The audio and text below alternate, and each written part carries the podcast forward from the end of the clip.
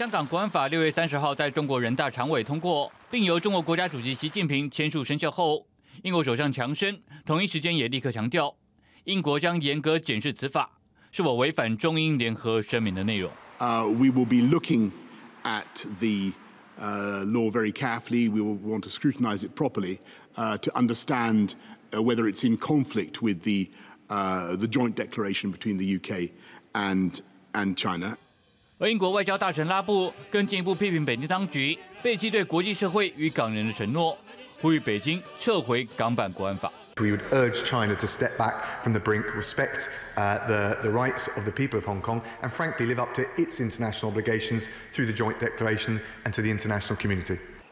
据欧盟对北京通过香港国安法表达高度忧虑，也警告北京当局，此法将严重影响中国的国际名声。We have indeed consistently said that China would risk very negative consequences if it went ahead with this law, including for business confidence. China's reputation, public perception in Hong Kong and internationally. 美国国务卿庞佩奥三十号发推文表示，香港国安法正式终结香港自由，也暴露出北京最惧怕的就是人民拥有自由意志与思想。众议院议长裴洛西更呼吁川普政府透过美国有关对香港的立法， 对中国官员进行制裁。至于在瑞士日内瓦召开的第四十四届联合国人权理事会，三十号则是由澳洲、加拿大。英国以及日本等二十七国发表联合声明，强调香港国安法明确影响香港人权，并且香港人民没有参与立法过程，此举损害确保香港高度自治的一国两制原则。但也有包括古巴、缅甸、埃及、委内瑞拉等五十三国发表声明，强调各国都有权通过立法保护国家安全，欢迎通过香港国安法。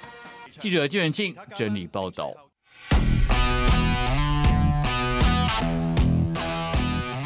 欢迎收看《灿烂时光会客室》，我是管中祥。《灿烂时光会客室》是由公民行动影音记录资料库跟公视新闻议题中心偏恩我们联合制播的网络节目。我们希望透过人物的专访、议题的整理、新闻的回顾，来让大家了解到一些争议性事件背后值得我们要特别去关注的一些这个所谓的议题哦，特别是它背后涉及到的制度、文化、法规等等的议题，让我们不只是。在看一个事情，看到那个冲突的这个面貌，还能够看到它背后的门道。灿烂时光会客室有自己的 Podcast 频道，也有我们自己的 YouTube 频道，所以也欢迎我们的观众朋友、听众朋友呢，能够来订阅哦。所以在我们节目的这个相关说明栏的地方，都可以找得到我们的订阅的方式，不管是 Podcast 的或是 YouTube，所以也欢迎能够让我们的节目来订阅给我们呃去分享，然后也让更多的人知道了解这样的一个时事议题讨论的节目，在刚刚。上段的这个新闻当中，我们就很清楚的知道，今天的主题之一还是要回来谈香港的这个呃国安法哦，这个这个议题其实我们连续谈了好几周，但是它真的是一个非重要、非常重要的议题，而这个香港国安法也在六月三十号通过并且生效哦。那七月一号其实也看到很多的香港人对这个国安法的不满而走上街头，持续的抗争，在上段的。新闻当中也看到，世界各国也有不少的国家，特别是英美欧洲、美国这些主要的国家呢，他们对于所谓的呃中国政府推出这个国安法，表达非常强烈的不满。当然，也有一些国家是支持这个。所谓的呃，中国政府他有权利去制定他自己的这个法规啊，所以呃，从一个民主政治的角度、自由民主的角度，我们当然知道这个中国政府他有权利制定他自己的法规，但是这个法规如果违反了这个民主的价值，我们在不同地方、不同的人也会基于这一个所谓的民主的价值、民主自由的基本的价值来予以这个谴责哦，或者是我们要提出一些我们的批判跟看法，这个。法规其实我们看到，在很多的国家也提出采取了一些反制的措施。除了呃，早我们可以看到，在这个所谓的美国啊、这个在最近这几个礼拜、这半几个月当中，都提出了相关的制裁措施之外，英国政府呢，包括英国的首相、英国的外相也谴责这个港版国安法是违反了中英联合声明。那他们也会在修法，让这个三百万的香港人哦，这些拥有所谓的符合英国国民海外护照 BNO 的香港人呢，他可以有机会到英国来定居，或者是入籍到英国里头。为什么这个法规会引起很多自由民主国家的这个反弹反弹呢？因为说实在啊，这个实在是一个超级无敌宇宙大的这个法规，它似乎所有普天之下。都为中土中国领土的概念，所以如果你是一个香港人，你在香港批评的这个香港的政府，或者主张所谓的分裂国家等等的这些言论，或者是被认为你有颠覆国家罪的这些所谓的言论跟作为，如果你是香港人，在香港做的这件事情，你当然会因为这个港版的国安法而受到他们的法律的这种所谓的制裁，但是。如果你不是香港人，然后你也不在香港这个地方去发表言论，你只是你的在其他地方发表言论，你认为香港政府有一些必须要改进的地方，你都有可能因此，你也有可能因此。触犯了这个所谓的香港国安法，那这也是香港国安法让人家觉得是包山包海、包天包地哦，这个所谓的全部都包下来的这一个让人家非常非常觉得不满的这个地方，这反映了中国的这种所谓的以自我为中心的霸权，除了。不在乎、不考虑到所谓的香港的一国两制或者香港的民主之外，事实上，他也容不下任何对他们有一些批评的这个言论哦。所以在这个过程当中，你也看到了很多的香港的朋友，他们其实表态，他们愿意要持续的去支持啊，这个所谓的原来的反送中、原来香港的民主独立的这些相关的运动，或是坚持他们所认为他们要的这个一国两制。但是也有一些香港人，他们可能要改变策略，他可能跑到了这个海外。我们也看到很多人他离开了香港，也有一些人他们其实。也会去呃离开了他们自己原有的政治组织，或者是去开始在言论上面做了一些这个调整哦，有各式各样的形式，各式各样的回应的活动都慢慢的出现。我想这也是一个非常非常正常的一种状况哦。我们接下来看一则新闻，也是跟香港的这个抗争、香港的这个所谓的国安法是有一些关系的一个报道。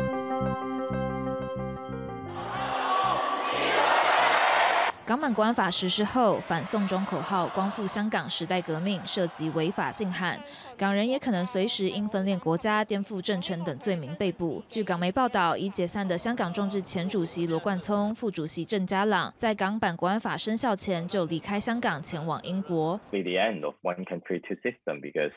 um, there is no more two system, no more firewall between. 呃，the system in Hong Kong and China and is basically merged。罗冠聪二号接受外媒视讯专访时指出，香港的示威活动是一扇窗，让世界了解中国越来越专制。他呼吁各国应该把人权摆在经济利益之上，勇敢对抗习近平。也表示香港的民主运动会以其他形式继续进行。首位获得英国庇护的前英国领事馆职员郑文杰就透露，香港民主运动人士正在讨论成立非官方的流亡议会，向中国传达自由不会被摧毁。Now we wanted to set up the non-official civic groups that truly reflect The voice of Hong Kong people. 由于英国首相强生先前宣布延长港人 BNO 护照期限至五年，更提供成为英国公民的途径，让港人纷纷出走英国。不过，英国外相拉布坦言，如果中国试图阻止港人前往英国，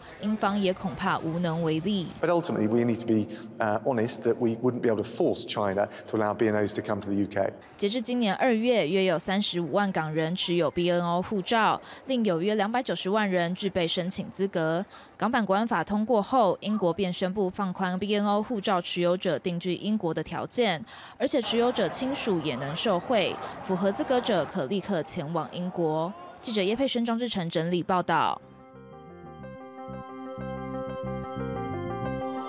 我们看到，就好像我们刚刚在上一段的节目当中也提到了，这个港版国安法通过之后呢，在香港各界都采取了一些不同的回应。有人依然在隔天的七月一号走上街头，当然我们看到有数百个人因此而被逮捕哦。那也有人这个包括黄之锋或者是周庭或是罗冠聪，他们就说我们要宣布这个退出众志哦。那这个香港的他们的行为跟香港众志没有关系，而香港众志还有包括很很多的这个香港的政治团体呢，也宣布了解散。我们有看到有一些这个朋友他们离开了香港，到不同的地方去寻求这个新的生活，或者是进行的这个移民哦，不管是到台湾或者其他地方。在我们也看到了像罗冠聪这个香港非常重要的一个政治人物，他也离开了。这个所谓的他们原来的这个香港的地方，当然这些行为会社会上面会有很多很多不一样的评价，但是无论如何，这都是一种所谓的回应的方式跟策略哦。也有人会认为说，这样的一种回应的方式跟策略其实是符合了 Be Water 的精神，让这些力量它可以四散到不同的地方，就好像这个刚刚寻求英国政治。庇护的这个香港前英国领事馆的职员郑文杰，他就透露说，香港民主运动的相关人士呢，也开始在海外呢成立非官方的流亡议会，对中国持续表达不满哦，然后呢，希望能够忠实的去呈现香港人的声音、香港人的意见，这都是一些所谓的 “be water” 的这种做法。说实在的，我们今天不在香港的处境当中，对香港提出了任何的这一种所谓的指导棋，我觉得都不是一个很好的方式哦，因为这常常因为你不在现场，你也不是当事人，你提出了非常非常多的建议，这其实就是香港人常常在。批评的冷气军师，就是专门在躲在冷气房里面去出主意，而不是在那个现场的人。那在面对一个集权的政府，他当然会有很多不同的策略跟方法。在这个过程当中，我们也可以看到有很多人因此而感到了沮丧或感到了无奈，但是也看到许多中国的维权人士，他们也对香港朋友的一些鼓励。他们说，在中国的处境其实比香港更糟，可是中国依然可以发展出他们自以面对集权的方式，甚至在不同的地方也开始采取的，在最近这一二十年来也有很多的。包括像这个所谓的反空气、反反空气污染、反这个所谓的环境污染，甚至一些劳工运动，在中国各地也都在展开当中，也因此也鼓励香港人，其实在面对这个所谓的状况的时候，其实怎么样去跟集权者找到一种生存的方式。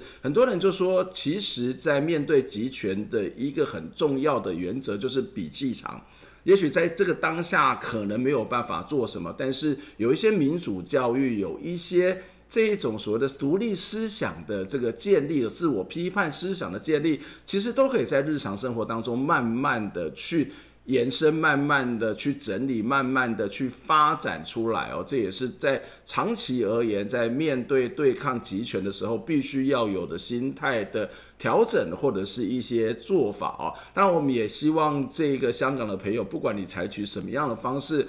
保护自己的安全，保护自己的生命，其实是非常非常重要的。就像刚跟大家提到，面对极权比气场是一个很重要的这一个面临方法。但是不管你做什么样的方法，我们也都能够，也希望能够是给予香港的朋友一些祝福哦。至少我们也会在这里，在台湾自己的环境当中，透过宣传或者其他方式，来让这个议题给更多的人知道。好，看到的香港的情况，其实常常会让人家有些些的沮丧，有些些的不满哦，或是有些些的垂头丧气。但是，其实在这一个礼拜，相在台湾的这个所谓的相关的议题上面，也传出来一些好消息。除了上个礼拜跟大家谈到了这个普丰这个这个养鸡场被停停止这个营运之外呢，呃，在台湾的这个所谓的。道江管理学院跟马钢这个渔村的事件也有一些新的发展啊。我们知道，在五月份的时候，道江管理学院这个吴玉警的这个宣布要停招。停办，那也引发了很多人的这个焦虑哦，特别是学生跟老师。而这个道江也提出了这个所谓的停办的这个申请书、计划书到给教育部。不过教育部教育部在七月一号的时候呢，正式的。这个回绝了这个所谓的停办的申请书哦，为什么？因为他们认为说，这个停办申请书里面其实哦啊，它违反了一些基本的程序哦，特特别是校内沟通程序是有一些疑虑的哦，所以呃，例如说，包括学生的意见分歧啊，或者是部分教师没有办法充分了解自己的权益，他没有办法反映出那个所谓的充分沟通的状况，所以呢，教育部就。退回了这个所谓的停办的这个所谓的计划书哦，那他也请道江要朝向所谓的先停招后停办的这个发方向去发展哦，让想要留在原校就读毕业的学生，他能够持续的留留在原校就读毕业。那当然有些学生他希望能够转学，但是希望教育部能够给予协助。教育部也说，呃，道江应该要先来处理这件事情，那教育部也会去提供。适当的协助，当然最重要的是希望这个所谓的道江可以正常办学啊，维护学生的受教权跟教师的这个所谓的工作权啊。那教育部其实会去办啊，这个所谓的发出的这个所谓的停办的这个退回这个停办的这个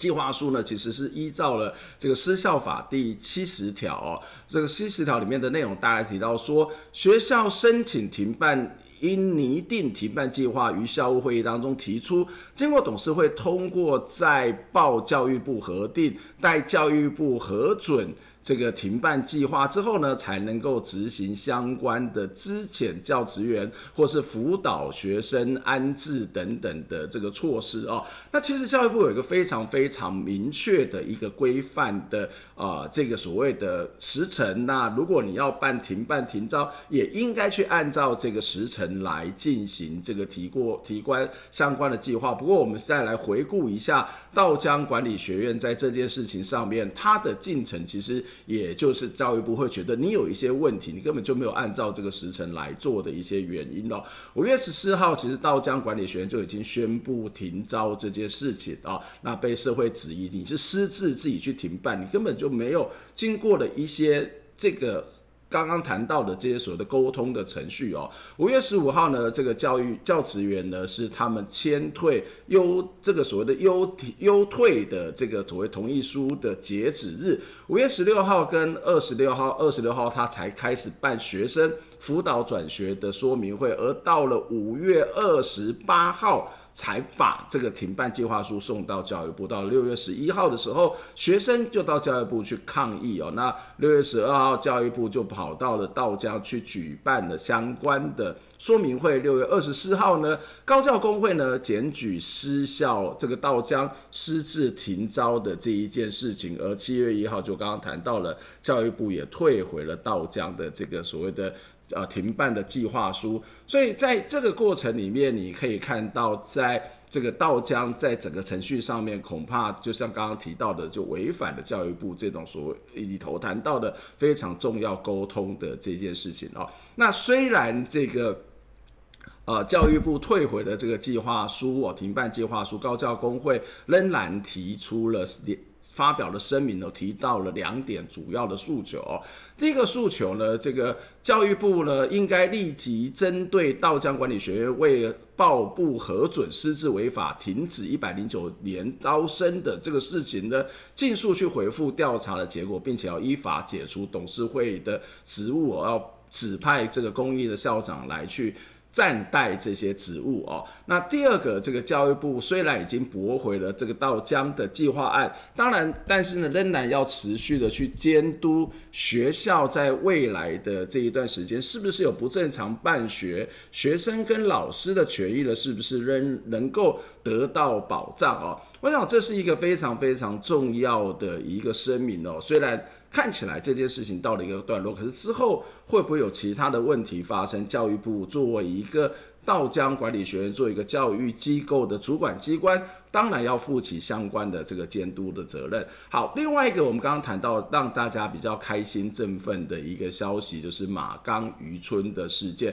在前面几个月之前呢，我们其实在节目当中也跟大家谈到了马岗渔村，也介绍了马岗渔村，也专访的这个当地的民众。我们知道马岗渔村事实上是在台湾的这个东北角的一个渔村，这个渔村有非常特殊的地理的环境、地理的风貌，也有特别的。这种所谓的捕鱼的做法，就是所谓的海女哦。那这样的一种做法，其实因为最近这几年有财团要到那边开发，也使得当地有些居民他就面临到要搬迁的这个局面。而当他财团要去开发之后，是不是能够持续的保有马岗渔村有的这种渔村的文化特色，或是建筑的形式，也引起外界的高度的关注哦。所以，二零零一八年的时候，二零一八年的时候，居民跟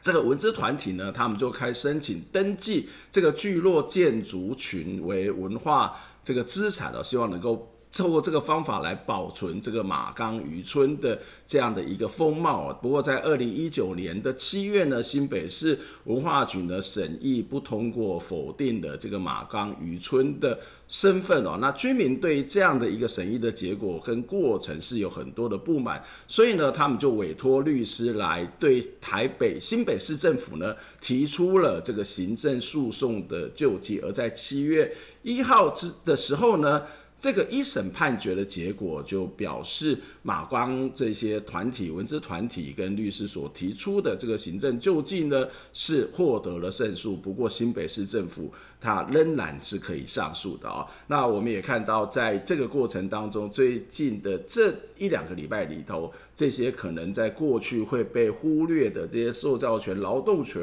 文化资产的权利，或者是居民的这个同意的权利，在过去可能并不是那么受到重视。但是这个礼拜，在这一两个礼拜，在居民的抗争，在居民的这个呃这个所谓透过法律诉讼的过程当中，暂时我们都可以看到，都还有一个不错的结果哦。当然，在台湾还有各地的这个相关的抗争的行动，也希望大家持续的来看公民行动已经进入资料库跟公共电视的相关的报道。好，接下来有两则是跟疫情有关的新闻，一则是疫情期间有很多的家庭呢，应该讲说台湾的家庭的家暴案件在这段时间是上升的。我们来看一下这一则报道。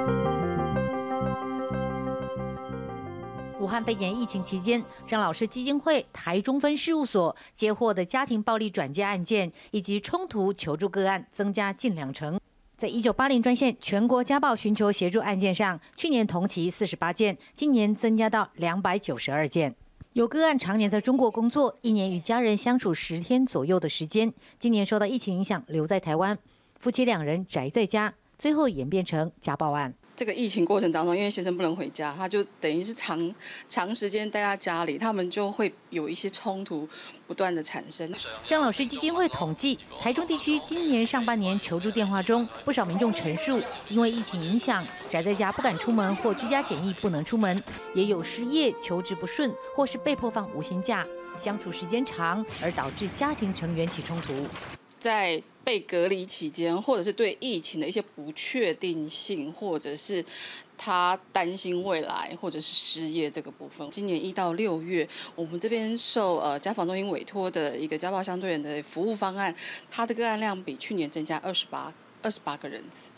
在新北市，今年一到三月间，家暴通报四千九百一十四件，比一百零八年同期成长了百分之十。如果以今年三月受理案件一千八百零一件，比较一百零八年三月的一千三百九十四件，成长将近三成。可是到了三月的部分，家暴的通报率的部分的话，是成长了将近三成。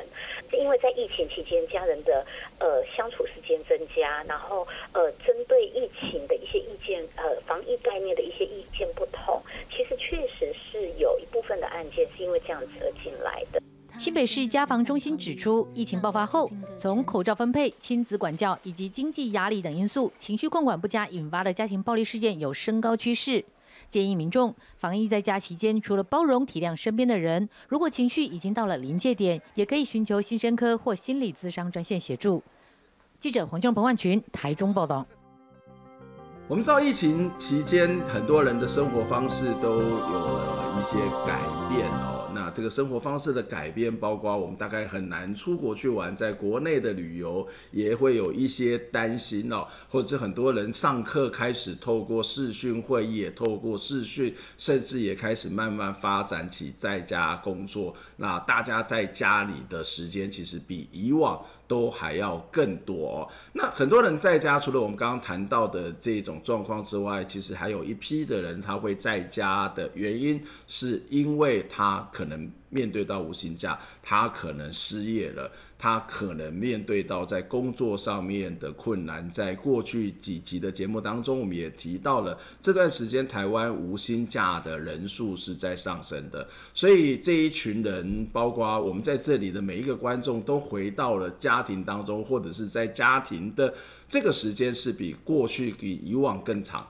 那这个其实就非常有趣的地方是。好像一个在过去的那段时间当中，很多的家庭啊，其实大部分相处的时间大概就只有吃晚饭之后。然后没几个小时，然后就去睡觉，隔天又去上班上学，家庭面其实不太有太多的互动。可是现在开始的互动变多了，然后摩擦也变多了。那如果再加上这个情绪情绪不好，这个所谓的暴力相向的问题也会越来越多。那当然，这个是我们都得要学习去面对家庭，面对自己最亲密的人的一些怎么样找到一些妥适的。互动的方式，但是这个背后也看到一个问题，就是我们被迫在家。这个被迫在家的原因非常非常的多，其中一部分是跟这个失业，是跟整个产业环境是有很大的关联性的。所以，怎么样政府怎么样让大家除了在这个心理卫生、在家庭关系能够有一些协助之外，怎么样去让这个所谓的产业的发展，让大家可以回到职场上面好好的工作？这可能也是政府必须要去面对的一个问题哦。当然，我们除了在家里面之外，其实也可以到外头去走走。什么叫外头？就是不见得你要去玩，而可能可以去跟邻里、跟邻居有比较多的互动。常常我们在。回到家里面都非常非常的累，非常很少跟外界互动，所以我们对邻居、对社区都不熟。也许可以趁这个机会，跟你的家人或者跟邻居有比较多的互动，让我们之间邻里关系、社区关系，也许可以在这个过程当中稍微去做一些调整。也可能是我们在面对家庭这个高度紧绷的这种状况，另外一种。可以去稍微舒缓一下那个所谓的压力，或是不知道怎么样去面对情绪的一种做法哦。那除了这个所谓的家庭暴力的事件增加之外呢，其实有很多的 NGO 他们面临到捐款或是志工人数下降的问题。我们来看一下下面的这一则报道。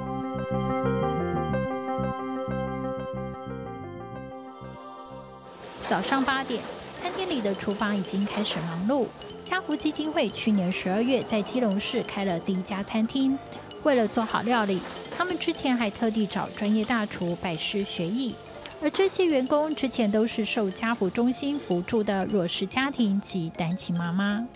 他是按每个小朋友一个月一千多，三个小朋友就有五六千嘛。可是五六千对我来说够我全家的生活费。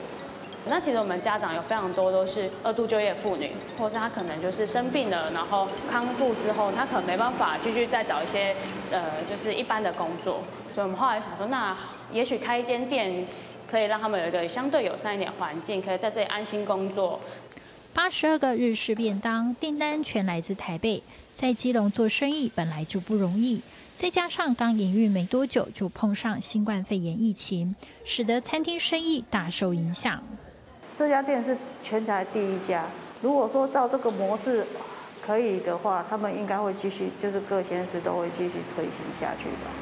但是我们因为又刚好我们开幕没多久就去遇到这个疫情，所以就影响很大，让他们也很伤脑筋，压力也很大吧。即使现在订单很多来自台北，但家福中心还是选择继续在基隆开餐厅。因为他们最想协助就是这些在边缘城市不容易找到工作的一群人，提供弱势者工作机会。尽管受疫情冲击，社福团体经营困难，但他们相信，只要透过串联加强彼此合作，一定也能渡过难关。记者张小云、钟明文采访报道。刚看到的是在家庭当中面临到的这个无薪假，或是各式各样原因造成的家庭紧绷而产生的这个家暴问题，